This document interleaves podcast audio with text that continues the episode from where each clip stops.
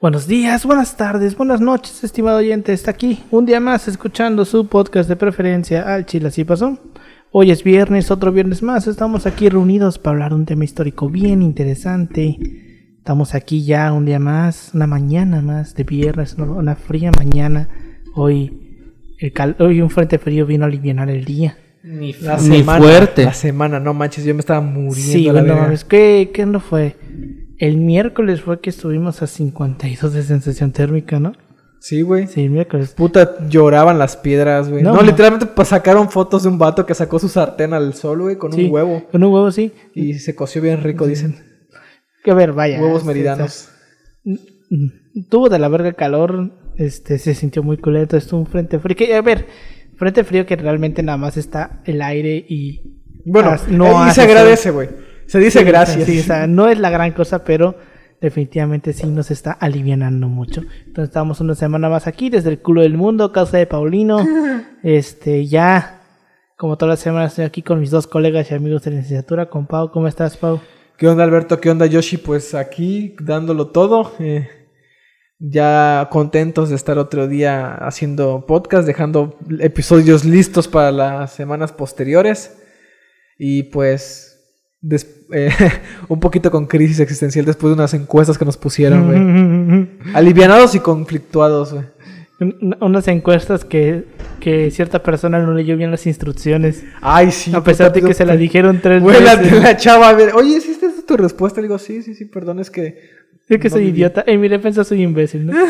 sí. Y bueno, también me encuentro con mi colega y amigo que ya está de regreso. Te veo más flaco. Yo sí.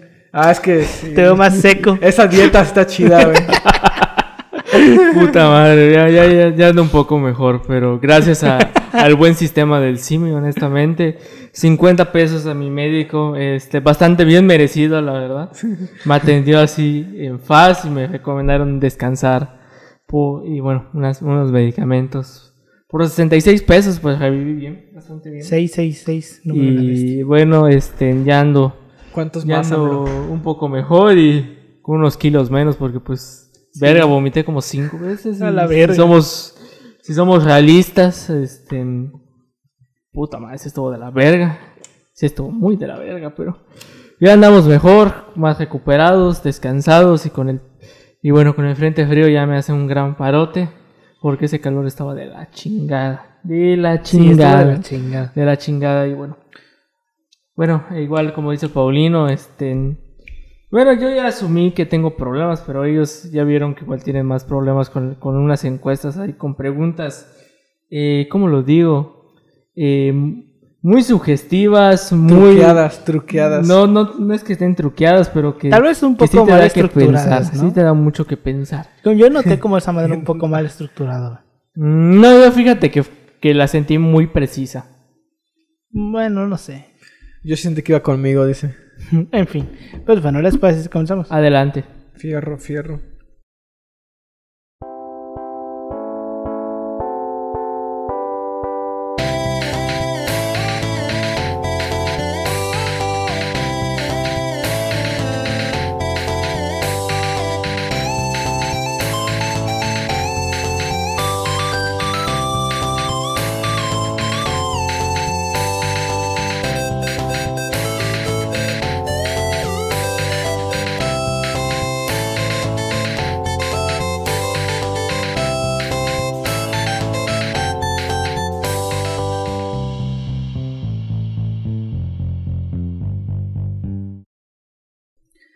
Bienvenidos a Chile Así Pasó, un podcast de historia mexicana y universal donde su servidor, Alberto González, le va a contar a Ángel Paulino Chan y a Yoshitaka López una historia chusca, bizarra, increíble o surreal acerca de algún personaje, proceso o hecho acontecido en la historia.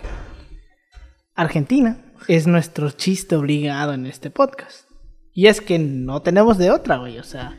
Ellos se lo buscan, güey. Exacto, o sea, no, no nos ayudan a ayudarlos, güey este, sus constantes crisis son tan normales que el hecho de que no, es, no estén en crisis ya es raro, güey. O sea, cuando vean que Argentina no esté, no esté dentro de una crisis de cualquier tipo, preocúpense, preocúpense, güey. pues replantéense su vida. Así es. Entonces, ¿Quién, soy, yo porque, ¿quién soy yo porque Argentina no está en crisis? A huevo. Es como, este, este meme de Bob Esponja de Don Cangrejo. Siento que este que, que varios países del mundo están, están en crisis y uno no es Argentina. Este, entonces el día de hoy, después de meses de estar mamando con que lo haríamos, que lo haríamos, que lo haríamos y nada más no lo hacíamos, pues por fin vamos a hablar sobre la dictadura de Jorge Videla en Argentina. Vámonos. Los, los tremendos pelanas, güey. Sí. Este, tardos esa palabra para. Ah, idioma. Ay, Dios santo, es que este. Literalmente significa. El. Ay, Dios. Perdóname. No, no. Perdóname, mejor Spotify. que lo busquen en un diccionario. Búsquenlo en un diccionario, No. pero no es el sentido que le da. O sea, tiene un sentido literal, que nadie lo usa en ese sentido literal casi casi. Y luego está el, el, el hecho de. Es como que un cabrón, un culero así. Que puede ser tanto Es bueno como es lo malo. equivalente a decir eres un hijo de puta. Pero a veces no puede ser. eh, o Ah, sea, a veces no es ese significado, a veces como un güey.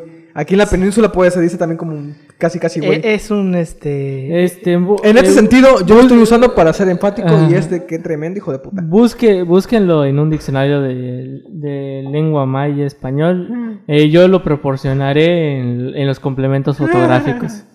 Sí, vaya, eh, es una palabra que ahora sí que yo, le, yo se los he dicho a ustedes varias veces.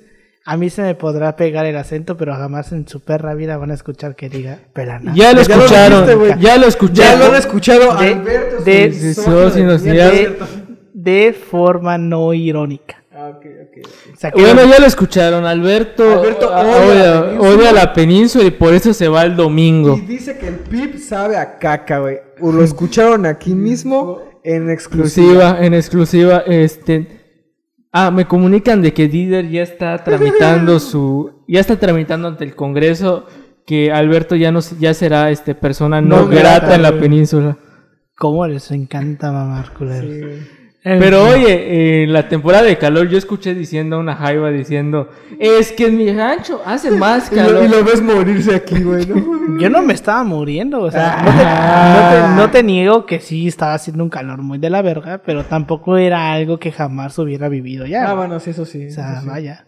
En. Básicamente Y- ya lo escucharon. Y como plus, para los que no lo saben porque no nos están viendo, hoy estamos vestidos como de las chicas superpoderosas, sí, sí, porque este Paulino está de color celeste, Yoshitaka está de rosa y yo estoy de Y verde. coincidentemente va con nuestras personalidades. coincidentemente. Sí, güey. En fin. Este. Pues bueno, vamos a comenzar con una idea que ya hemos repasado en otros episodios, que es de qué chingos es una dictadura. Para más información pueden eh, escuchar el episodio, no me acuerdo qué número fue, en donde hablamos sobre si el PRI era una dictadura o no. En ese episodio, eh, pues hablamos sobre tres conceptos de, dictadura según tres autores diferentes. Uno era el, Schmidt, que decía que había una dictadura protectora de la ley y otra que que era la dictadura este que quería instalar un nuevo régimen, luego llegó otro güey que se llama Barato, que un son varios tipos de dictadura. Entonces yo creo que esto ya eh, qué chingos es una dictadura, ya lo hemos platicado otras veces, pero básicamente en el caso de Argentina fue que eh, un- era una junta militar Exacto. más que una Sí, ahí está más cabrón el pedo. Sí, es, era una junta militar más que un solo cabrón, ¿saben? O sea, en el caso de las juntas militares, vaya, si bien era una junta militar como que siempre se le, siempre dicen la dictadura de Videla, porque en cierto modo Videla era el más influyente de esa junta militar, eran tres personas. Era Videla, que vaya, la- las juntas militares siempre están conformadas por el jefe del ejército, jefe de la marina y jefe de la fuerza aérea. Entonces Videla era del ejército, entonces el ejército evidentemente es el, en la- es más amplio, ¿no? Como que más influyente dentro de la vida pública. Entonces, por eso es que casi siempre se suele destacar más a Videla que a los otros dos güeyes, que si soy sincero, no me acuerdo ni de sus nombres. Entonces, bueno. Ahora, también tenemos que entender eh, un término que, vaya, este, a lo mejor para nosotros mexicanos tal vez no existió hasta el 2000, que es el término democracia. Porque ¿Qué es eso? ¿Qué es eso, señor? ya lo había dicho yo. No, no, no, digo, o sea, de forma irónica. No, ¿no? sí, obviamente. ¿Qué sí. es eso, señor? Pero vaya, no es como. ¿Cómo definiríamos democracia? ¿Cómo definirían ustedes democracia? Uy, bueno, supone que idealmente en el, en el sentido griego de la palabra es el gobierno del pueblo, ¿no? El gobierno de la mayoría. O Sí, sea, porque en sentido demo muy es, amplio, ¿no? Demo es pueblo y, y Cracia es Ahora, como pue- si lo queremos ver en el sentido ya Poder. como que mamadorcillo, es como que sistema de gobierno donde hay división de poderes, donde, o sea, no necesariamente división de poderes. Es como un mecanismo que permite al pueblo Yo lo veo como Es que un- parte de tomar decisiones. ajá, claro. Tomar decisiones. Yo lo veo como donde hay representatividad, o sea, donde, donde la palabra representatividad juega un papel importante. no sé, yo lo veo como un mecanismo para hacer a los ricos más ricos. Ah, es que también ese es otro pedo. pero- es que bueno, o sea, vaya. Eh, en fin, pero esa es mi opinión personal. Yo tampoco estoy muy de También acuerdo que- con esa cosa llamada democracia. Tenemos que tener de acuerdo que la palabra democracia y la palabra república, en, al menos en el contexto No sé, el, el último proceso democrático en donde participé me citaron a las 10 de la mañana y los hijos de puta se levantaron y una no, hora me dio, después. y no me dio mi lunch. Mi lunch. Este, no, no, está más no, no, o sea, no, no, no, estoy hablando de la licenciatura, de dos Ah. delegados que ya salieron y, y Ah, me citaron sí, a las 10 los hijos de puta. Si me están escuchando desde acá, decirles se mamaron, güey. Sí, Sí, sí, se mamaron, güey. cabrón. ¿No te acuerdas? De que nos La hicieron... elección de delegados, güey, que quedamos que a las Ah, 10 sí. y empezamos a las 11 porque estos güeyes se quedaron dormidos, güey. Güey, todavía, todavía ustedes se fueron a mamar el día anterior y entraron a Ah, Yo 10 estaba puntuales. crudísimo, güey. Yo estaba crudísimo. Y no me lo perdonan, güey. No me lo, no, no me lo perdonan que ese día eh, no hablé. Porque pues estaba con la gente ahí, güey. Estaban todas despertándose y haciendo un chingo de ruido. Pero bueno, X. El chiste es que, em, por ejemplo, tomar en cuenta que el- el la noción que tenemos de democracia, de república, viene de un contexto liberal. Sí. Que no es lo mismo el concepto, por ejemplo, griego que se tenía en ese momento al concepto liberal, porque aquí era un poquito más hijo de puta. O sea, siempre ha sido hijo de puta, ¿no? Lo- por, por lo que dice Yoshi del papel de la, de la gente con varo, ¿no? Pero burgueses. aquí es como de que si tú no tenías propiedades no podías votar o solamente votaba cierta parte de la población y así se quedó por mucho tiempo. Era muy elitista. Ahorita ya no es elitista, tan elitista, pero se quedó de una u otra forma cooptado. O sea, quieran o no, queramos o no, el proceso democrático y todo este rollo que viene apegado a él, de una u otra forma está muy influido por agentes económicos. Sí. ¿Sabes? O sea, Sí. Y es que, ahora sí, como dices, ¿no? Antes era un poquito más elitista, ahorita ya no tanto. Es como, por ejemplo, eh, la típica mamada que siempre sale cuando hay ele- ele- elecciones en Estados Unidos. De que este México debería eh, copiar del sistema democrático, el sistema electoral de Estados Unidos. no mames, no que pues ya mames. vemos que pues es un desmadre. Ya lo hemos platicado en otros episodios. México pero sobre no está todo- listo para el este tipo punto- de democracia. No, no, no es que no esté listo, sino que este Es el que está el- culero el sistema democrático gringo, güey, porque si te pones a ver, no todos los votos son iguales. E- Ese es el punto. Porque el problema, el gran problema que, que habría en caso de elegir un sistema democrático como el de Estados Unidos es que este cómo chingados repartes los votos del colegio electoral. Porque estamos hablando, no estamos hablando como de Estados Unidos que como un país homogéneo, ¿no? O sea, sabemos que Estados Unidos como que en todos lados se encuentra grandes ciudades con una economía más o menos fuerte. En cambio en México pues sabemos que el norte es la zona más pues, productiva si lo queremos ver Sin así. agua, pero productiva. Ajá, sin, sin agua, agua, pero- sin agua, sin- mamadora. sin agua llena de conservadores, pero productiva.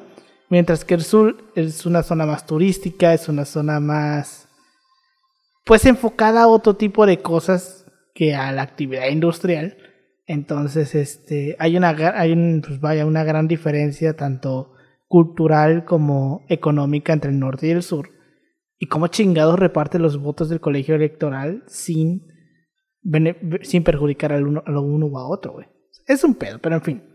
Entonces, este, pues vaya, democracia, ¿no? Como dice Paulino, es este un mecanismo por el cual podemos eh, dar decisiones o tomar decisiones. Eh, un grupo de personas puede tomar decisión, una decisión. Dejémoslo así. Diciendo sí o no. Punto final. En fin, para poder entender este cómo empieza la dictadura, tenemos que entender pues eh, el golpe de estado del 76, pero antes tenemos que entender qué chingados estaba antes, ¿no? Bueno, en octubre de 1973, eh, Juan Domingo Perón tomó las riendas de Argentina se convirtió en el presidente en medio de una gran, este, en un mar de, de radicalización eh, política, como ahorita en México. Entonces, en este, en este clima de, de radicalismo, la Alianza Anticomunista Argentina trató de erradicar a la izquierda peronista, porque pues Perón era un hombre de izquierda. Sin embargo, en julio de 1974, eh, Perón pues se murió a la verga. Y el- el- su sucesora fue su, espe- su esposa, eh, María Estela Martínez de Perón, que pues se le... Bueno, es como que todos los conocen como Isabelita, ¿no? ¿Era Estelita o Isabelita? No, Isabel, eh, era Isabel- Isabel, Perón. Isabel. Pero no, era como que le decían Isabelita. Isabel, no ¿no? me acuerdo. No sé, creo que le puse en el guion. No el guion, en ensayo se lo puse. Bueno, el triste era la esposa de Perón, punto final. Que era la vicepresidenta. Em, entonces, evidentemente, lógico, el vicepresidente es el equivalente al secretario de gobernación aquí en México. Cuando muere el presidente o ante la ausencia del presidente, el que queda a cargo es el siguiente mando, que en este caso es el vicepresidente. Entonces, ella en su cargo de vicepresidenta, pues queda a cargo de la nación a la muerte de Perón. Em, durante su gestión continuó con esta persecución, eh, se continuó con la persecución de la izquierda, dejó de lado los modelos nacionales y populares y dio paso a unas políticas más conservadoras y reveló un intento de ajuste eh, económico muy impopular entre la población. Todo esto repercutió en el debilitamiento de su gobierno, el cual estaba abatido por los rechazos de los sindicatos peronistas lo que causó una grave caída en su legitimidad como gobernante. Y todo esto influyó para que el llamado proceso de reorganización nacional, que es un punto muy importante de esa historia, se pusiera, eh, pusiera énfasis en estas deficiencias. Por su parte, los militares aprovecharon al momento, eh, el momento perdón, para llevar a cabo una intervención protagonizada por ellos en el ámbito político respaldada por la sociedad antiperonista y por otros sectores poblacionales que se encontraban cansados de la, de la situación que atravesaban. Por otro lado, la intervención y la destitución de Martínez de Perón fue un acontecimiento que no sorprendió demasiado a la población. Esto porque la prensa divulgó los sentimientos de un inevitable golpe de Estado y el papel que tuvieron evidentemente los Estados Unidos como actor clave para la, consuma- la consumación de este Y nuevo como régimen. siempre, ¿eh? O sea, teniendo papel. Güey, ay, puta madre. O sea, si tuvieran que darle así un. Como que sanciones a estos vatos cada vez que se han metido y han causado pedos en un país. Puta, creo que Estados Unidos sería el país más subdesarrollado del puto mundo, güey. Junto con Inglaterra. Como comentario, Francia, y como- Francia. como comentario, este, ayer les mandé un screenshot a ellos dos en el grupo de WhatsApp interno, el que no se filtran las conversaciones, eh, en donde les mandé eh, un screenshot de cierta persona, amigo mío, de cierto, panis- de cierto partido azul, eh, en donde eh, les mostró un screenshot que decía Rusia suspendida del Consejo de Derechos Humanos de las Naciones Unidas por sus crímenes de guerra contra la población civil de Ucrania. Ya sea como que que alardón de que México se abstuvo y que somos cómplices del autoritarismo. Yo solo recuerdo como primer punto coyuntural de que México es un país que adopta la medida de no meterse en los pedos de otras personas. La famosísima doctrina doctrina Estrada. De Estrada. Estrada. Como comentario, Bueno, a ver, que no siempre lo hace. que no siempre lo A hace. ver, en sí nunca se meten los pedos. Como tal, no se mete. Elige, de- sin embargo, a veces mostrar señales de apoyo a ciertos mandatarios. Ejemplo, no se metió en el rollo de, de- de Bolivia, sin embargo, le dio asilo a Evo Morales. O sea, no se mete en el pedo de este Salvador, me parece. ¿Dónde está Ajá, Daniel lo de? Bukele. sí. Lo, lo- lo de Daniel Ortega es en, de Honduras. Nicaragua. Nicaragua. ¿Nicaragua? Nicaragua. no se mete en el pedo de Nicaragua, pero no condena a Rafael Ortega, me parece, a Ortega, ¿no? A los Ortega. Entonces, vaya. Y también tiene un sentido, güey. Tiene un- ¿Por qué tiene un sentido? Porque son regímenes de izquierda y el gobierno de ahorita es de izquierda. Entonces, ¿sabes? Son cosas ahí geopolíticas. Y como segundo punto, si usamos esta lógica y lo queremos ver en perspectivas, hay muchos países que si vemos en como se ocupa esa narrativa de crímenes de guerra, eh, técnicamente cierto vecino del norte de México No manches, güey. que ser excluido igual. Ese vato ya ni de derechos, ni derechos humanos deberían tener. Y hay como comentario, ah, de hecho, creo que... O a Israel, güey. Ah, igual, este, técnicamente sería otro punto. Es como que decirle, no seas hipócrita. Exacto. No seamos hipócritas. Si algo me molesta es la hipocresía. Ay, por favor, Ay, todos por sabemos favor, lo sí. que haces, güey. Eh, Ay, por favor, todos sabemos lo que haces. Sí, güey.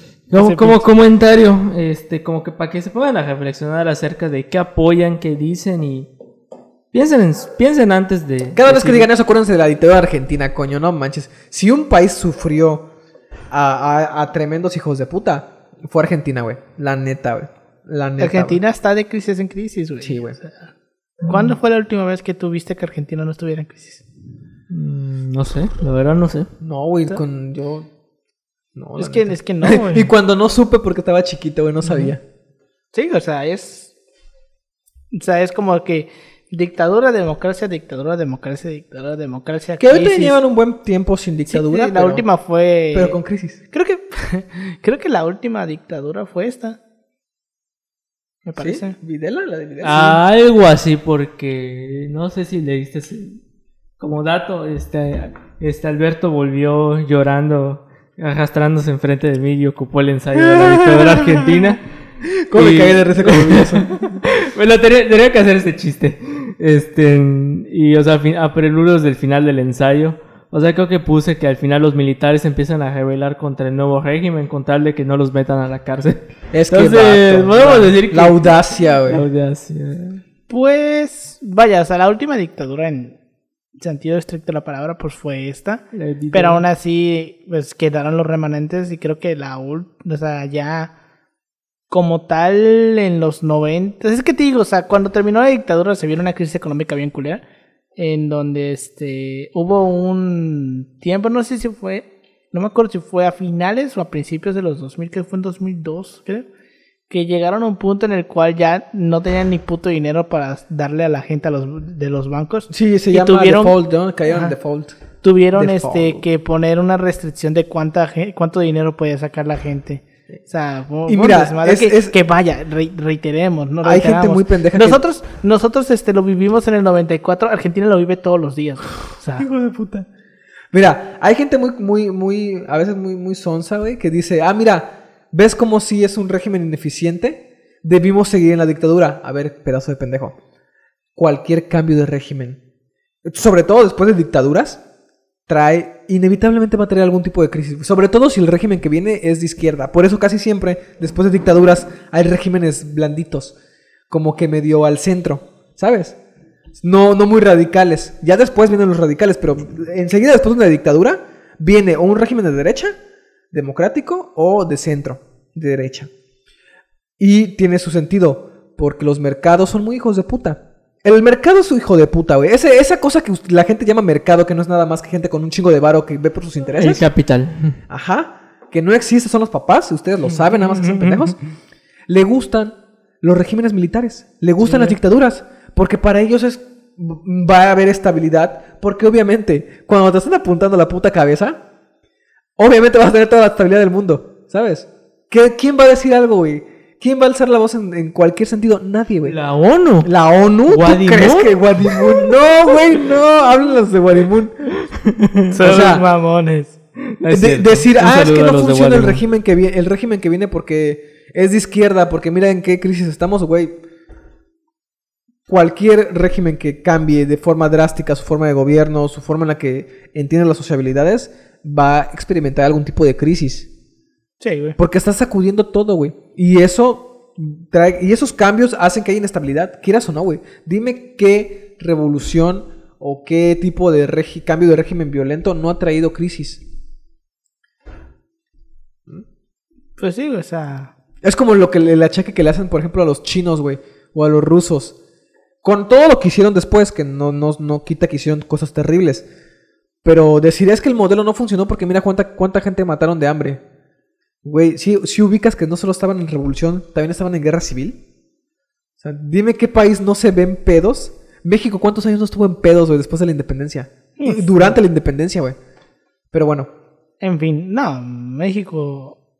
Vaya, no, no. Hasta Porfiriato, México, creo ajá, que- no, nunca tuvimos una estabilidad. Hasta real Porfirio Díaz, que fue un régimen hasta cierto punto medio militar. Y ya luego con tintes de democracia, güey. Que muy democrático. Que muy no era. democrático tampoco. Hay que entender que Democracia liberal. democracia De- vamos a decirle liberal, democracia liberal, güey. Elitista. eh, Democracia no liberal elitista. representativa, No exactamente, no 100% representativa. no directa. Ujú, exacto, no, no es una democracia directa. Es un todo un rollo hablar del porfiriato porque son demasi- es demasiado, ¿sabes? Como hay tantos, tanto de qué agarrar cuando hablas de porfiriato, güey, Sí. probablemente no se acabaría nunca. Al Chile. En fin. Entonces, una vez que ya los militares, los militares pues llegaron al poder después de darle este golpe de estado a Eva Perón, eh, pues evidentemente cuando uno llega al poder por métodos dudosos, lo primero que tiene que hacer es legitimizarse, legitimarse. Esto lo hizo Salinas en su momento. La manera que usó Salinas para legitimarse fue el FUA, el FUAPRO, eh, El Solidaridad. El Pronasol, que tan, tan, tan, tan importante y cabrón fue que hasta hicieron una ciudad con su nombre, que hoy la conocemos como Playa del Carmen. Playa del Carmen, el nombre de la ciudad de Playa del Carmen es Solidaridad. Mira, nosotros lo conocemos como Playa del Carmen. Sí, O pero sea, o sea, es, mira, es como, es, es como una por ejemplo, es como por- Chetumal, es una construcción como es, es como Chetumal. por ejemplo, o sea, Cancún, el nombre de Cancún es Benito Juárez, no es Cancún. Esto pasa en Quintana Roo, porque te lo voy a poner en. eh, ¿Qué en por pre- cierto, ¿Por qué en- chingados pasa eso, güey? O sea, Porque ¿por nos qué- vale verga. O sea, ¿por qué le ponen un nombre a una ciudad? Un nombre, pues así, discúlpeme, Benito culero, porque- y luego se lo cambian. Ah, es que Benito Juárez es donde está la gente común y Cancún es la parte turística. Así como Playa del Carmen. Playa del Carmen este, es lo bonito y ya solidaridad es lo que sobra. Así O como... sea, esto- esto es- estamos hablando como de una tipo zona conurbada de ciudades que literalmente están pegadas, pero para, dis- para distinguirle y no hacerse pedos es como de que, ah, chingue su madre, todo esto es Cancún y todo esto es Playa del Carmen. Básicamente, si lo ponemos en perspectiva, Bueno, entonces me imagino que debe ser un poco eh, un caso similar a lo que es Veracruz y Boca del Río. Porque Veracruz, y- idea- ni idea de lo Bo- que me Bo- hablas. Bo- Bo- Veracruz y Boca del Río están separados por una pinche calle, güey. O sea, Pues literalmente Playa del Carmen inicia en la cajetera de... La que está... allí- Pero Sí, es que- pero el es que entre. Playa del Carmen sí está dividida bien, güey. Donde no hay división es con Es Bonfil. con, con- es que Bonfil no tiene según- división. O según- sea, o sea, es que es con Leona Vicario realmente. no digo Bonfil. Bonfil, por ejemplo, está pegadito a, a Cancún, no tiene como que tal una división. Y Es, es- según yo entra dentro de nuestra jurisdicción. pero ya está, no, güey. Yo, Ahora quién le pertenece. No sé, güey, pero Pero no es municipio esa madre. bueno, sí. Bueno, aunque menos que otro gobernador se se la aviente, pero ¿cómo se llaman estas? Estos no, no, no son congregación, se llama congregación. es como una mini otra mini ciudad dentro de Cancún. Una congregación. Eh, más o menos. Es que, es que hay, hay otro grado, creo que encima de la congregación, no me acuerdo cómo se llama. No sé cómo está, Pero, o sinceramente. sea, es como, por ejemplo, este, en Cuatza, pues, Cuatza es Cuatza, es pero al lado tiene una villa que se llama Villa Allende, que como tal no es independiente. O sea, Villa Allende depende de Cuatza, tanto política como tal. Entonces, hasta este, donde yo sé, Bonfil depende de- del ayuntamiento de Benito Juárez. Hasta donde yo sé. Si alguien me escucha de ahí, por favor que me Entonces, mande. como tal, este... Hasta cementerio A ver, propio. aguanta, aguanta. En el caso de, por ejemplo, el ayuntamiento, hay dos ayuntamientos diferentes. Está el ayuntamiento no, de solo hay Cancún. un ayuntamiento. Entonces, como tal, no estamos hablando de dos municipios diferentes. Ay, no, no hay dos. Ahí está, es que Es ahí está el pedo. Porque, por ejemplo, en, Vera- en Boca del Río sí hay un, camión- ayuntamiento. Hay un camión que, que te lleva. Sí, o sea, entiendo, sí, pero o sea, no son municipios diferentes con, eh, vaya, políticas diferentes o propias, sino que como tal el, el municipio de Cancún pertenece a Benito Juárez y el de Playa del No, Carmen no, no. pertenece a Benito Solidaridad. Juárez es, es la división política territorial. Ahí está Cancún Y dentro de Benito Juárez entra Bonfil. Sí, o sea, es como, por ejemplo, entonces Cancún sería como un tipo de congregación o villa Cancún, dentro de Benito Juárez. Cancún es parte de un imaginario colectivo que, que así llamamos a Benito Juárez. ¿Ya? En fin, bueno, el punto. Este, ¿por qué carajo llegamos a, este, a No esta sé, güey, al conversación, chile no sé, güey. Mira, Oye, ¿qué estamos ahorita, me, me estaba Ah, acordando ya sé por lo que, de que solidaridad, ajá. ¿Qué dices? que esta, me parece, esta es la última, esta es la última dictadura que van a tener estos vatos, ¿no? Argentina sí. Ajá, la, pero la más culera. Porque, Sí, en cierto modo, sí. Esto, estoy, esto, esto me, me estaba acordando. Y aparte porque lo busqué, dije, yo ya me había checado un poco de esto. Estos vatos tienen un chingo de dictaduras, güey. Un putero. Es que O sea, te están- digo, güey, se la pasaba 30 al 32. dictadura, le- democracia, dictadura, democracia, dictadura, democracia, y así se la fueron llevando. De- mira, del 40, 30 al 50 32, años. que está este vato del Uriburu. La de Revolución del 43, que del 43 al 46 más o menos. La Revolución Libertadora, que ya habíamos, me, me acuerdo hablado de ella un poco. La Revolución Libertadora. La tocamos en algún tema, güey. No No, me acuerdo exactamente. Que es del 43 al 46. Luego. No, perdón, la, la Libertadora del 55 al 58. La del 62 al 63. Que fue de José María Guidó. Y otra que estuvo culerita, que esta fue la de Juan Carlos Onganía, que este pendejo de plano agarró y dijo, vamos a hacer unos planes así de que primero vamos a hacer plan para la modernización, luego un plan para no sé qué, y luego un plan para esto. O sea, el vato ya tenía estructurado su plan así a largo plazo y valió verga así, putiza, güey. Y luego Entonces, llegó, de ahí llegó Perón, güey, y de Perón llegó Videla. Que es la del proceso de reorganización nacional. Esa es la de Videla. Sí. Y es la última, ¿no? Pero, y la más culera. Sí, es la, más culera. es como la, la, ¿cómo se llama? La más, pues culera en cuestiones de... La más de hacer de violencia. güey, sí. De violencia, ahorita lo vamos a ver. Pero bueno, en fin, entonces como se tenía que legitimar de alguna u otra manera. Y pues empezaron a buscar eh, los medios para hacerlo. Entonces, tenemos que entender primero el panorama externo y el panorama interno de lo que era Argentina. O sea, el contexto. Exacto.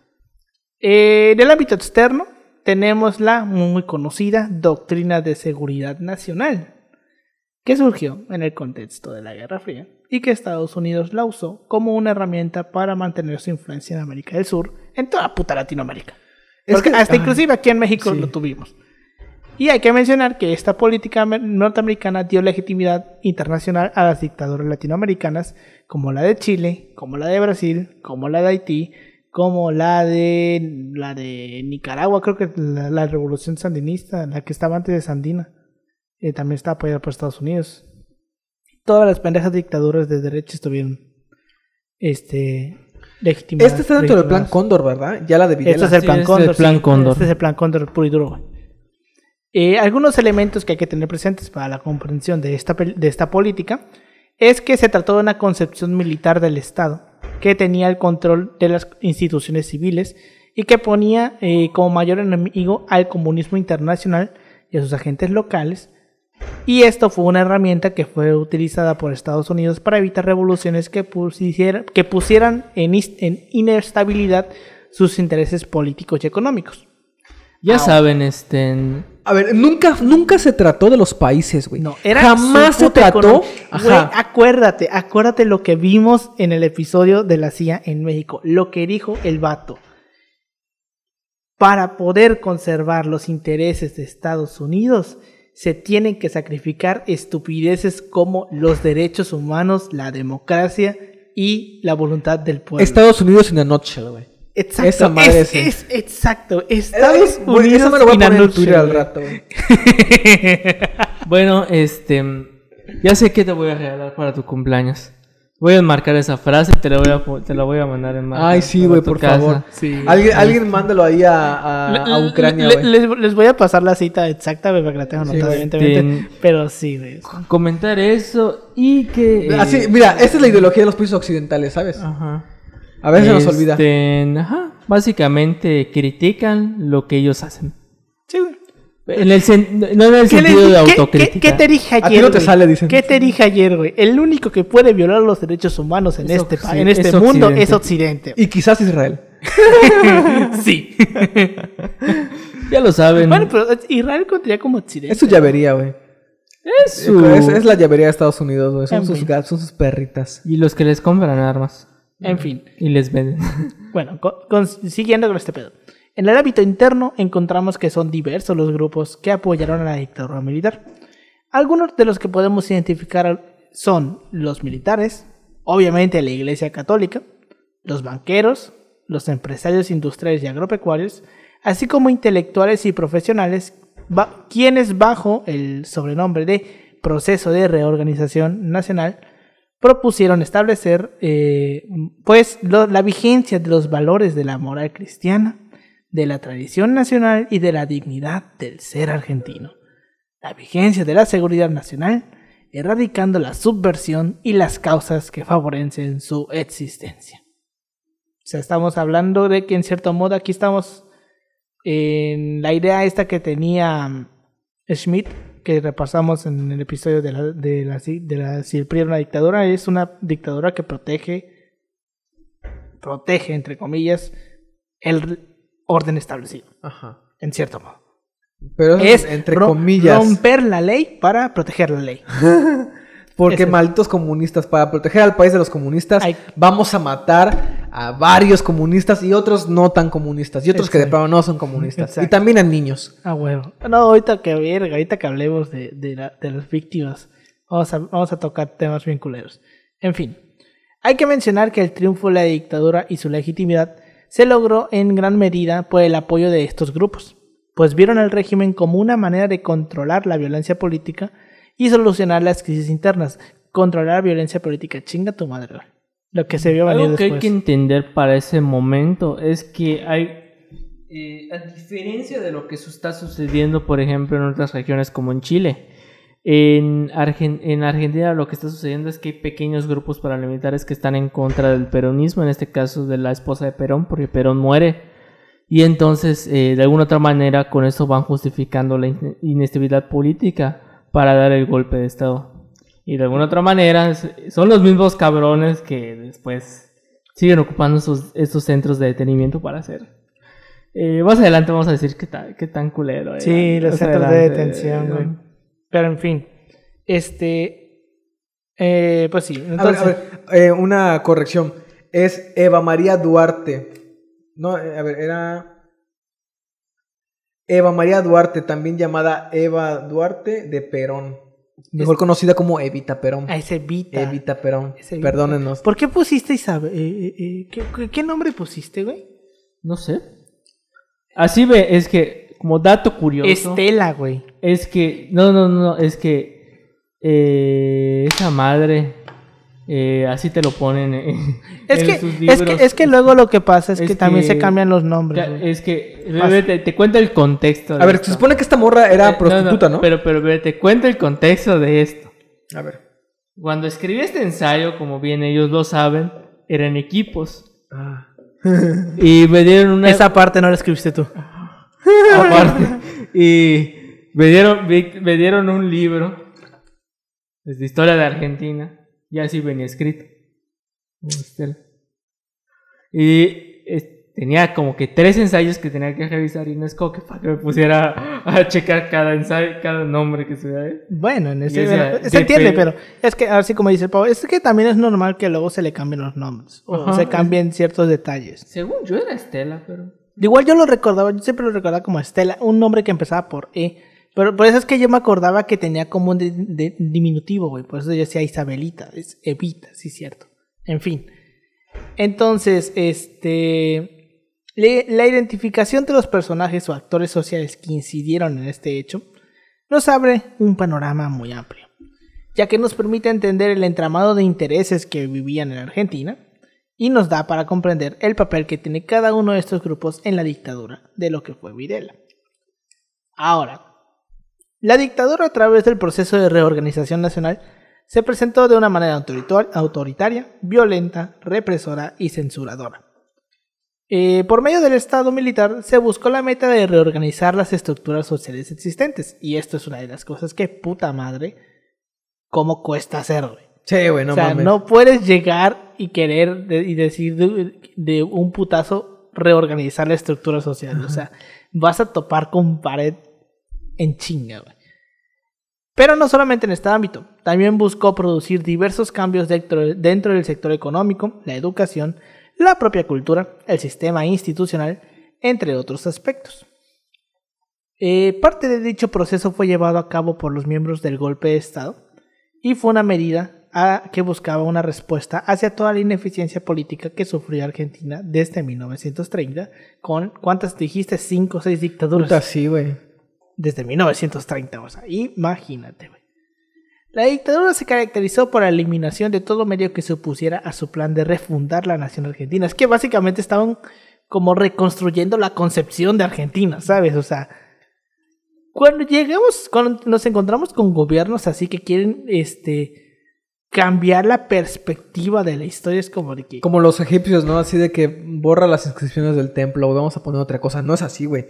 O sea, es un proceso tardado si es que lo logras, güey. ¿Sabes? O sea, si Sí, es que lo logras. Si es que lo logras porque in- in- in- in- inevitablemente vas a topar con pared y la única manera en la que vas a poder seguir avanzando es tirando esa pared. Mira, tan solo en México o en los países latinoamericanos, ¿cuánto tiempo no duró terminar con o sí, o crear nuevas instituciones que suplantaran a las instituciones coloniales, a las instituciones coloniales?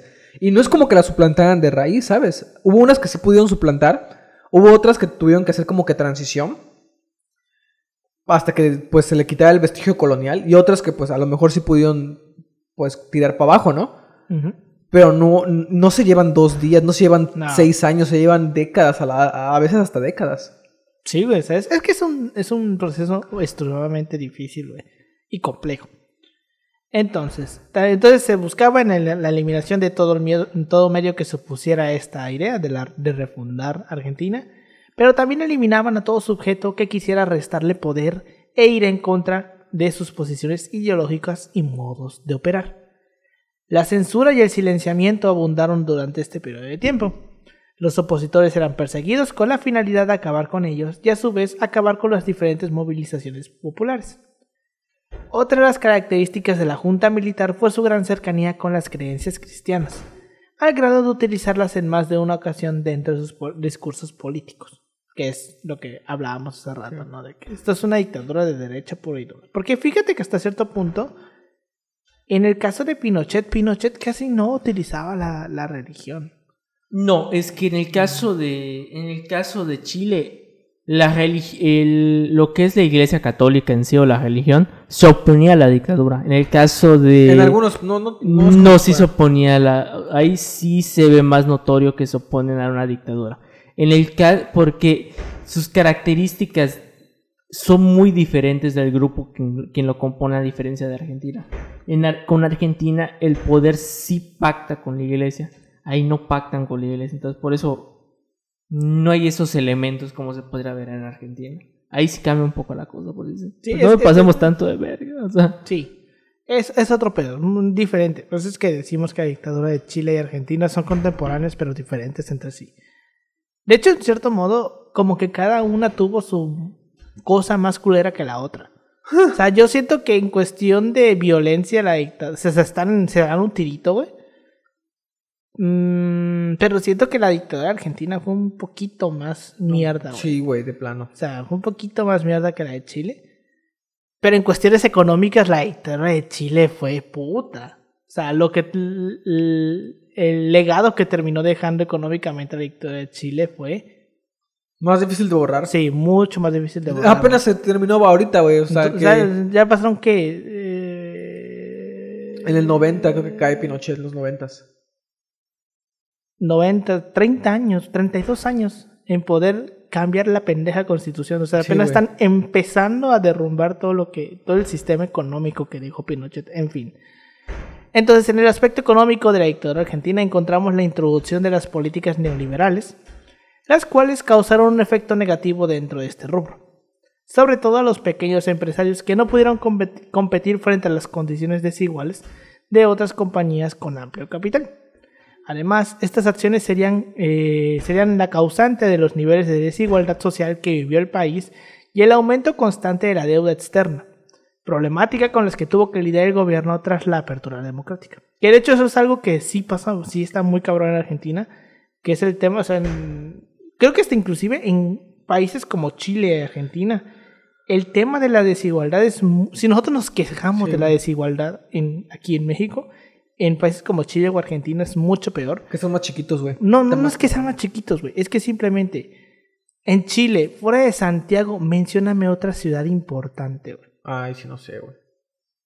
Ya no hay una ciudad del, del, del o sea, tanto de- del grado de Santiago. En el caso de Argentina, fuera de Buenos Aires, ¿qué me puedes mencionar? A lo mejor Río de la Plata, a lo mejor este... Nada, o sea, fuera de Buenos Aires no hay mucho más. O sea, habrán ciudades grandes, importantes, sí, pero toda la esfera económica está en la capital. Si tú te vas, si tú te sales de, de Buenos Aires, te vas a la pues a un a una zona a zonas rurales, güey, a zonas donde pues, no hay gran cosa, es como o sea, vaya, es, es un grado de desigualdad muy mierda. En cambio en México, pues si bien sí, sí, tenemos una desigualdad muy cabrona, pues tenemos ciudades como Monterrey, Veracruz, Guadalajara, este No, eso aquí fue por la revolución, güey. sí, Ahí la revolución hizo gran parte de Ah, ese esto, pedo. y todo eso lo debemos en, gran- en mucha gran medida a la revolución. Pero tenemos estas grandes ciudades, ¿no? Que Mérida, Guadalajara, Veracruz, Monterrey, la Ciudad de México, Tijuana, Mexicali, Ciudad Juárez, que son ciudades grandes que aportan a la economía de su región. O sea, en cambio en Argentina esto no pasa, en Argentina y Chile no pasa, y es por eso que Chile era el país más desigual de América. Porque fuera de Santiago ya no te encuentras nada más. Y aparte importante. que como que la riqueza se concentró en muy pocas personas. Obviamente. Y ah, pues te digo, si en México se ve feo, En eh, ahí es más caro porque es menos gente. O sea, sí se hace más evidente. Es mucho menos gente. Se hace más evidente. Exacto.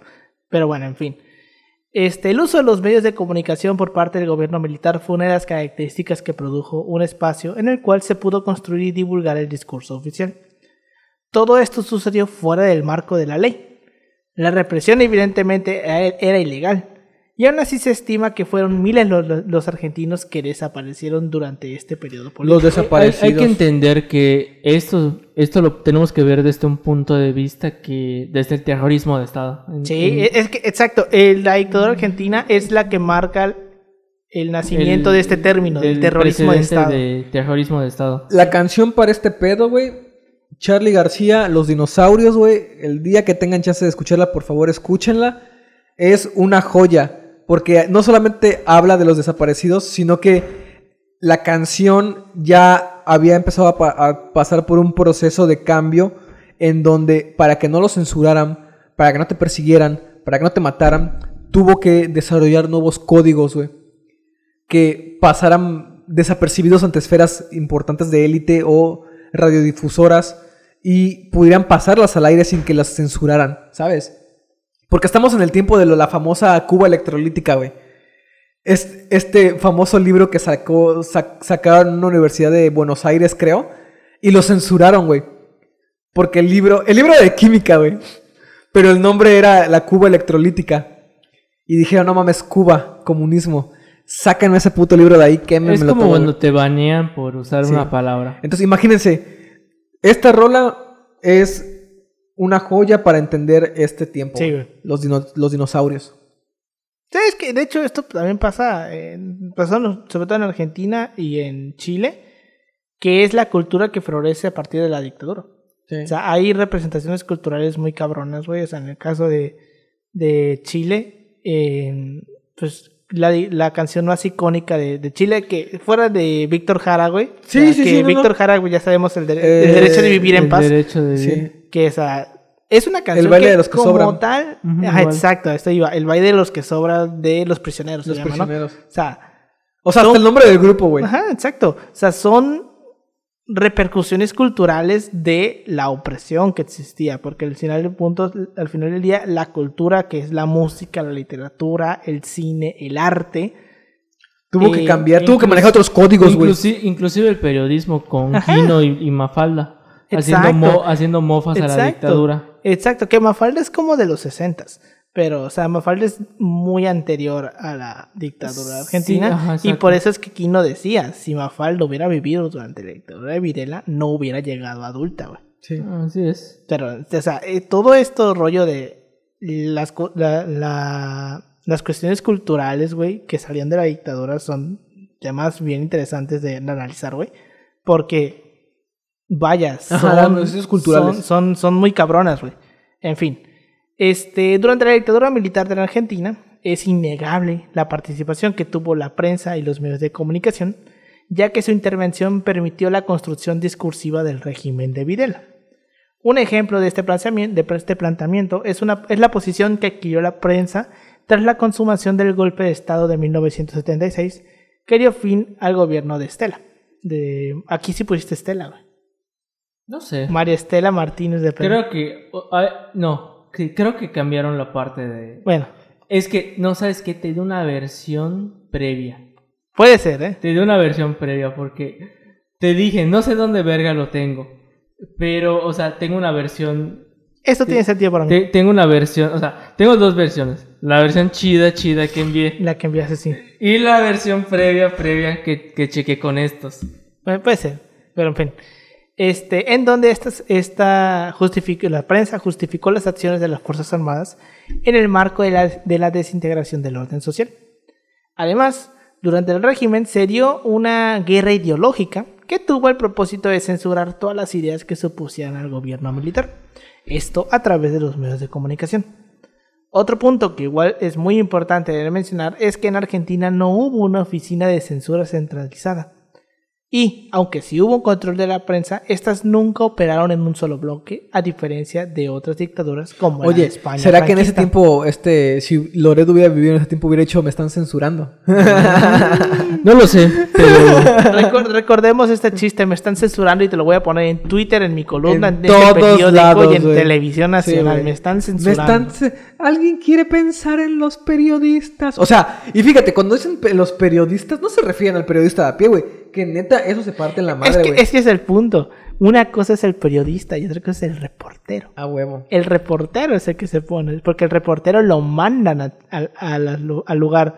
El periodista está En lo en un bon- en el- en el estudio, aire, en en un aire. estudio, agarra su, agarra su, su, Su no, su prompter y, y se pone a hablar frente a una cámara. Ese es el periodista. El reportero es el que va a la noticia. Ese es el güey que Ese está es el que está en peligro. Sí. Es el que sufre, güey. Literalmente, güey. El, es, es- los otros vatos son, son la, como que la crema, güey. Y es lo que ven y no, güey. O sea, también hay que ponernos a ver que los medios, güey, no son peras en dulce. Los medios también tienen que tener un, un mecanismo que los cuestione, güey.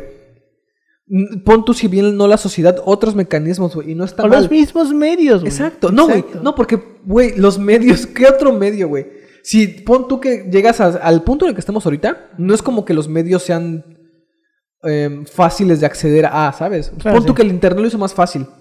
Pero aún así, a nivel nacional, tienen más impacto estos grandes medios, ¿no? Eh, de hecho, o sea, esto lo explican bastante. eh, Y no son, bueno, o sea, no son más que nada, parciales, no bueno, son ma- imparciales. no son parciales en el sentido de que eh, realmente algo interesante o para entender cómo funciona ahora, si se quiere usar este término de censura, es que ya no es una censura en el sentido de que te acallen, sino es que lo que hacen es que te han quitado financiamiento. En el sentido de que, por ejemplo, si tú escribes algo que afecta a tal persona, te dicen, despídelo. Y eso ha pasado siempre. Y es, y es más, pasa incluso hasta en Estados Unidos, porque ahí, como, ahí, no te des- ahí no es como que el gobierno te quite el apoyo. ¿Quién te lo quita? Los patrocinadores, güey. Sí, güey. Dices algo que va en contra de tus patrocinadores o que los afecta o que afecta a, patro- a amigos de tus patrocinadores, Vean este... te quito apoyo y chinga tu madre. Si pueden, si tienen tiempo, vean Ciudadano Kane. Ciudadano Sí, Kane, Ciudadano Kane. hay una partecita muy interesante en donde su, su protector, su contador, este vato, el que lo cuida, le dice, güey, pero estás pero sabes que tú tienes acciones en esa compañía que estás hablando mal. Y le dice, ¿y qué tiene? Le dice, es la verdad. ¿Y qué tiene? ¿Y qué tiene? O sea, básicamente te pones en, e- en ese entredicho de que a veces la verdad no es lo que repercute, a veces es el discurso. Y es lo que yo, yo ponía en perspectiva en una comida familiar, casualmente una comida familiar, que me dicen, no, que es terminó que- muy mal. Ah, no, Fíjate, fíjate que no- terminó. no hables de política. Fíjate que terminó bien. Porque yo les dije, es que eso es lo que tú crees, le dije. ¿Por qué crees lo que crees? ¿Qué crees lo que crees? Ajá, básicamente yo lo planteé. Yo le dije, ¿de qué fuente me lo estás sacando? ¿De qué parte de tu culo te lo estás sacando? Fuente, yo, lo- por O sea, lo planteé bien porque había mi niños. mi huevo izquierdo, ¿no? Y yo es como que empiezo a plantear, ¿no? O sea, hay que entender que hay matices, le dije. Ajá. Existen grises y dentro de esos grises existen blancos negros. ¿Qué es la verdad? Lo que tú quieras ver. Que la verdad, tú nunca podrás. Tú nunca a ver muchas verdad. frases. Tantas frases y tan poco tiempo. Pero en fin, este, ya saben, este. Nunca me den alcohol en una fiesta. no, no es cierto, no es cierto. Pero no, yo no tomo. Este, ahora, yo, siento que, que esto que está comentando yo sí lo podemos resumir en una mítica frase. Eh. La verdad es dura, pero más dura es la verdura. En fin. Este. Y de una así te la comes. Pues sí. Eh, a pesar de este control gubernamental de la prensa, en contraparte surgió un enfrentamiento cultural donde los discursos artísticos, como estábamos hablando, como el teatro, la literatura, el rock nacional y las revistas culturales, se asumieron como zonas de resistencia, mientras que los medios tradicionales sirvieron como un medio para la reproducción hegemónica del discurso autoritario que gobernaba en Argentina. Ante estos medios de oposición, el régimen implementó una supresión de la libertad de prensa y a través de la televisión, el cine, la radio y los órganos de control y la Secretaría de Información Pública ocultó este, los lados más oscuros de la dictadura, promoviendo al mundo una imagen de un clima de alegría popular y mensajes en los que se desacreditaron la supuesta campaña anti-argentina en el exterior. Am- Este, pues entonces vemos esto, ¿no? De que mm,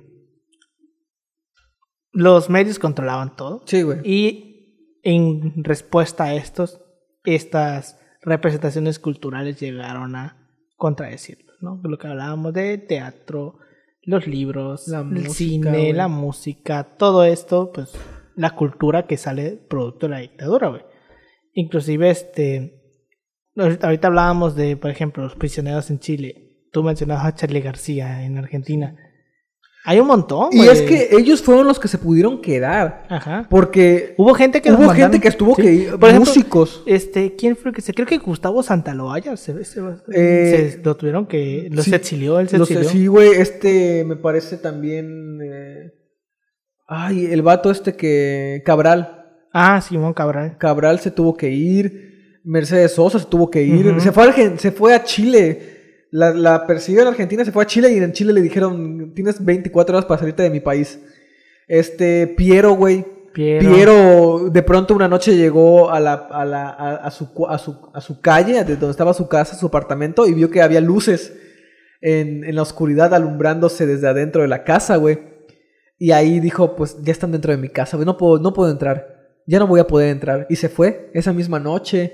A Atahualpa Yupanqui le hicieron, creo que dos atentados de, con coche bomba, güey. Sí, o sea, O mínimo un atentado con bomba, güey. ¿A quién más, güey? O sea, ellos se que- tuvieron que ir. Los, los- como que se llamaban los cantores, ¿no? De la canción, la canción protesta. Los de canción protesta sí se tuvieron que ir porque ellos de plano cantaban hacia el Chile, güey. Sí. Ellos sí dijeron, ¿sabes qué? Pues yo sí me tengo que ir. Lo- no la tuvieron tan fácil los rockeros, pero como supieron manejar ese pedo del lenguaje, fue más fácil para Sí, ellos. como el, como el clima de Spinetta, güey. Exactamente. Spinetta se quedó. Pudieron quedar, güey. Pero pues aún así, Pues sí, se quedaron dentro de un marco de que tampoco te tengo que medir bien lo que hago. Sí, exactamente. Y esto se vio tanto en Chile como en Argentina. En Chile, pues el caso de los prisioneros, güey. Y al final del día, no solamente la esto de la cultura dentro del tiempo de dictadura, sino que también ya después, güey. Porque las generaciones que nacieron ya durante la dictadura, pero que en cierto modo, eh, pues crecieron dentro de la dictadura, pero ya como que tuvieron conciencia plena, ya después de la llegada de la democracia, pues tienen esta, pues nacen o llegan con estas nuevas ideas, ¿no? Esta nueva visión del mundo de somos por fin libres y comienzan a hablar de la libertad, de la mamada, o sea. Son, ya no, o sea, cuando hablamos de cultura no solamente hablamos de lo que surgió dentro, sino también lo que surgió después. Sí, Porque sí, claro. después también siguieron surgiendo de la gente que creció dentro de esta, de esta historia, del ya a lo mejor el ocaso del régimen. Porque bueno, en el caso de Chile, ¿cuántos fueron? Fue del 73 al 90, fueron 27 años, ¿no? Básicamente. No, 17 años. 17, 17. eh, Y en el caso de Argentina, pues nada más fueron 6 años. Fue del 76 al 82, porque en el 82 regresó la democracia. Pero el punto, alguien que a lo mejor tenía cuatro años cuando llegó el golpe de Estado del 76, pues básicamente es la infancia, infancia que vivió, la vivió dentro de un contexto de la dictadura y creció dentro de una de, de una sociedad que vivía que con casi se convirtió en una guerra porque Fidela y Pinochet una De vez hecho, que se agarran a ver Y se queda en la memoria, güey, en la memoria colectiva, Sí. el hecho de, ¿sabes qué? No digas eso, ¿por qué te metes en pedos? Esa frase, güey, y de hecho también es mexicana. Sí. ¿Para qué te metes en problemas? Esa frase es muy, también muy mexicana. Yo, si tienen papás em, que están entre los 50 es para arriba, güey, 60. y hasta los de 40 chance, esta es una frase que les va a, sonar bastante, esa de, ¿por qué te metes en problemas? O sea, ¿para qué te compras problemas? O sea, y viene también un poquito del miedo, güey. Nada más estás buscando que te hagan algo. Sí, Así, ¿sabes? sí, sí, de que ellos nacieron en un contexto en el que tenían que, Que cuidarse, güey. en cierto límite porque no podían, no tenían un libertinaje tal cual. Y me parece, no recuerdo el nombre de la película, pero es una coque de las que nos dio justo del 68. ¿Rojo donde- Amanecer? Creo que sí, no recuerdo exactamente. En donde o sea, te muestran el caso de cómo operan, eh, bueno, todavía no es la dirección, bueno, es el... No, no, no, creo que todavía no es la dirección federal, pero, o sea, te muestran cómo literalmente ya, una vez que te ubican, ya van por ti, ya, eh, valiste es verga. Entonces no es Rojo Amanecer, porque Rojo Amanecer Mm. está ambientada En todo el, sí, en los departamentos, sí. Rojo Amanecer no es. No, no sé si era Who, pero sí recuerdo que, que es una de esas una de esas tantas películas que han sacado del 68, pero se concentra básicamente en las personas que son desaparecidas. Sí, Sí, no. de la, sí, Sí, y si era la DFS, porque recordamos que la DFS está desde tiempos de alemán, güey. Sea, la DFS ahí estuvo. Mm, Fueron Sí, pero se los chingaron. 40 años que estuvo la DFS por ahí vagando. Pero en fin, eh, no lo pensioné, pero eh, este episodio va a estar dividido en dos partes. Se me pasó decirlo ahorita al inicio. Eh, con esto llegamos al final de la primera parte. O sea, dejamos como que lo más culero al final. Vamos a hablar, este, Porque merece un apartado, güey. Sí, las víctimas. Yo ya, mira, hasta me busqué las películas que, que son para ver. O sea, ¿quieres llorar esta madre y así? Sí, ¿sabes? Bien. Yo sé- eh, estoy seguro que me vas a mencionar una que se llama... No lo digas todavía. Ok. Que lo dejemos ahí para la siguiente pero episodio. es que eh, ayer en mi clase de, de apreciación cinematográfica me hablaron de una película argentina de los ochentas que habla sobre la dictadura y que ganó un Oscar a Mejor Película Extranjera. Ok. Entonces, wow. Estoy ver. seguro que probablemente... Ahorita la comentamos hasta que acabe este pedo. En fin, no la he visto, güey. Pero ya ubico la película. Pero bueno, en fin, opiniones que tengas de esta primera parte. Que, vaya, es, la es una forma de Estados Unidos Estados de Unidos 2. proteger su seguridad, no la de los países, es la de ellos, porque están protegiendo no solo su seguridad, sino una ideología. La ideología del rey, una ideología capitalista. Sí. Y para ello están buscando em, que no se desarrollen movimientos de izquierda en América Latina. O sea, no, no digamos comunistas, güey, de izquierda. Porque el miedo al comunismo es grande ahorita. Sobre todo después de la, de la revolución cubana, que los miedos se van a exacerbar a más no poder. O sea, y fíjate, esto de cambiar el enfoque de los ejércitos, que el ejército, eso es lo más feo, que el ejército no sea ya para, para librar batallas, que sea para proteger la seguridad nacional. Y eso es, eh, entre comillas, seguridad nacional. Y entiéndelo como quieras. Porque eso de seguridad nacional tú lo puedes entender, estar loquito. Se te bota una canica y entiendes por seguridad nacional que tienes que defender a los castores, ¿sabes? Es que son, hay que, son parte de la seguridad nacional, hay que defender a los castores. Y tú, puta, y mandas al ejército.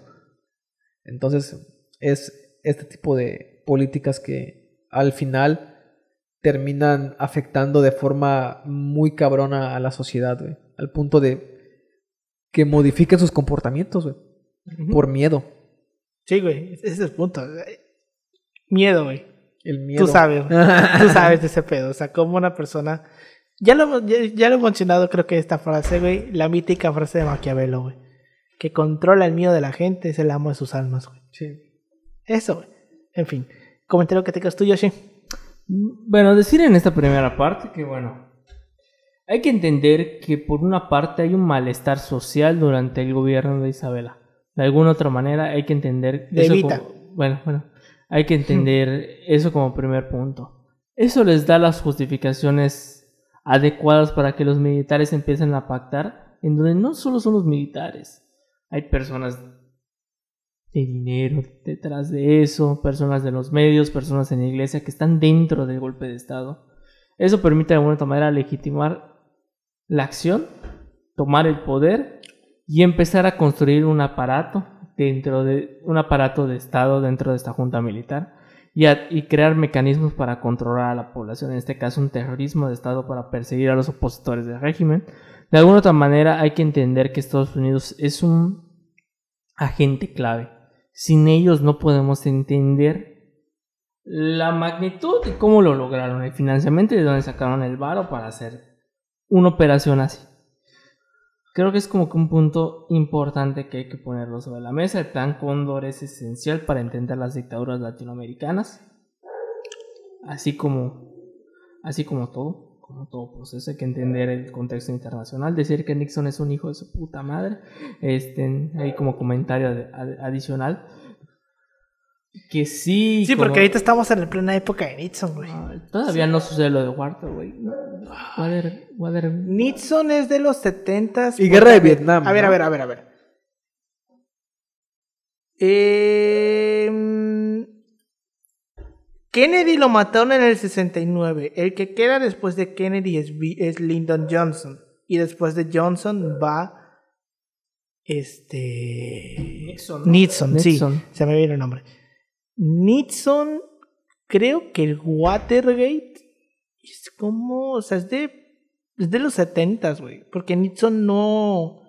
Creo que no llegó ni a su primer. No terminó, terminó ni los primeros cuatro años. No me acuerdo. Sé que se iba a reelegir. Sí, pero está- no, no, le cargó no- la- No me acuerdo si. Es que eh, recordemos que al final el guato terminó renunciando, pero no me acuerdo si llegó a cumplir los primeros cuatro años y en el segundo mandato fue que. Que lo estoy buscando. Que este. que sucedió el Watergate y terminó renunciando. ¿O qué? Pero sí, o sea. eh, Nixon es de esta época porque a Nixon lo mencionamos durante el episodio de Chile. Eh, no, el, escándalo del Watergate fue en el 72. Entonces, este. O sea, sí, lo, lo podríamos mencionar en el tema de pues, lo que hacía Nixon con el plan Cóndor. Porque Nixon definitivamente es uno de los presidentes de Estados Unidos. Es uno que de los más les actores clave. que más le interesaba este pedo de, de proteger a América Latina del comunismo. Este, Pero este. Ya esto después de Nixon, el que queda después de Nixon, que no me acuerdo cómo se llama. Creo que, creo que Jimmy Carter. ¿Será Jimmy Carter? No me ¿Quién acuerdo. No me acuerdo. Pero no más comentar de, de que, ¿cómo se llama? Ninguna causa justifica que se rompan, ¿cómo se llama? Esos pequeños, Gerald Ford. esos pequeños Oye, sacrificios y- y- y llamados derechos humanos. Y ahorita los pendejos diciendo, están desestabilizando Ucrania. No putas Sí. mames. Gerald Ford fue. Gerald Ford fue el que le siguió a Nixon. Y después de Gerald Ford ya vino Jimmy Carter.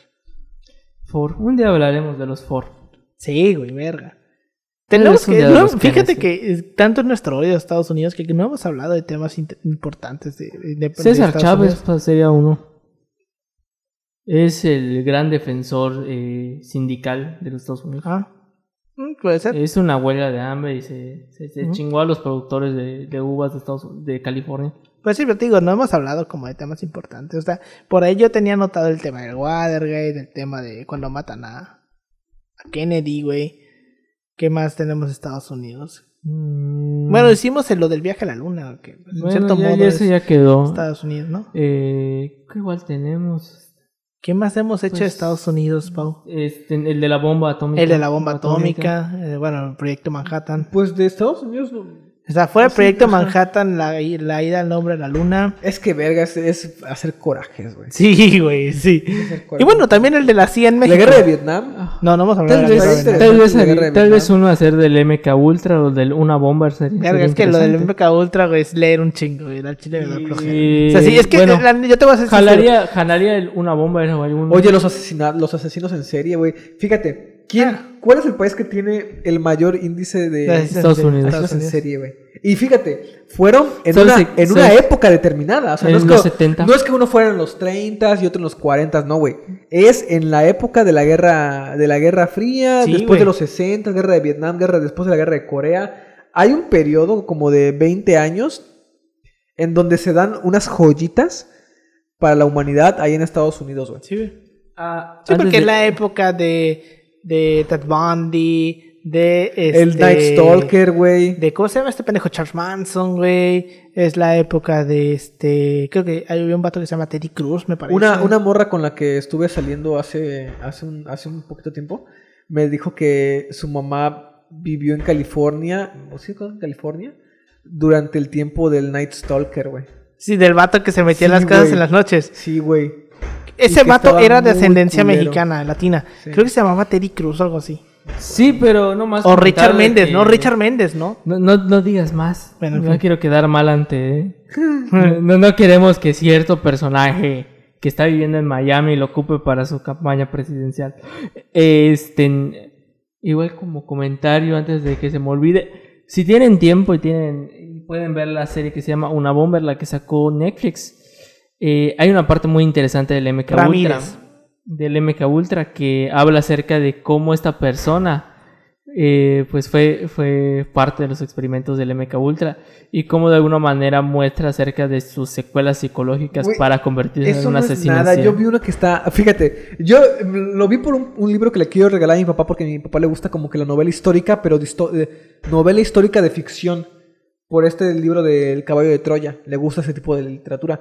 Y estaba viendo pues algo así, ¿no? Y me topé con una película y, unos y un li- que viene de un libro que se llama Los hombres que hablaban con las cabras. Algo así.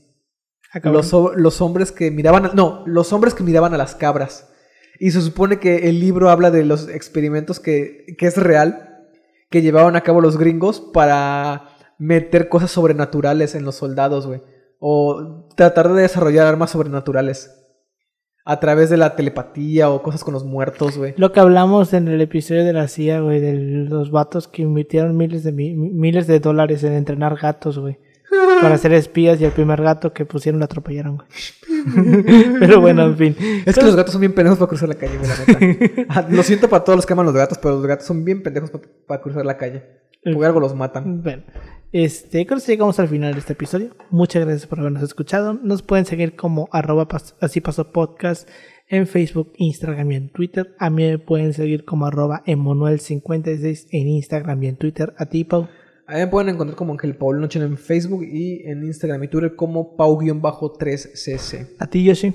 A mí me pueden encontrar en Instagram como yoshi.2807. Pues bueno, ya se la saben. Muchas gracias por habernos escuchado y esperen la siguiente semana la segunda parte de este tema porque se viene lo más culero. Ánimo, gente, ya pasamos lo más cabrón, luego viene lo más culero y lo más pendejo. Así Nos es. vemos, hasta luego. Hasta la próxima. Hace un café.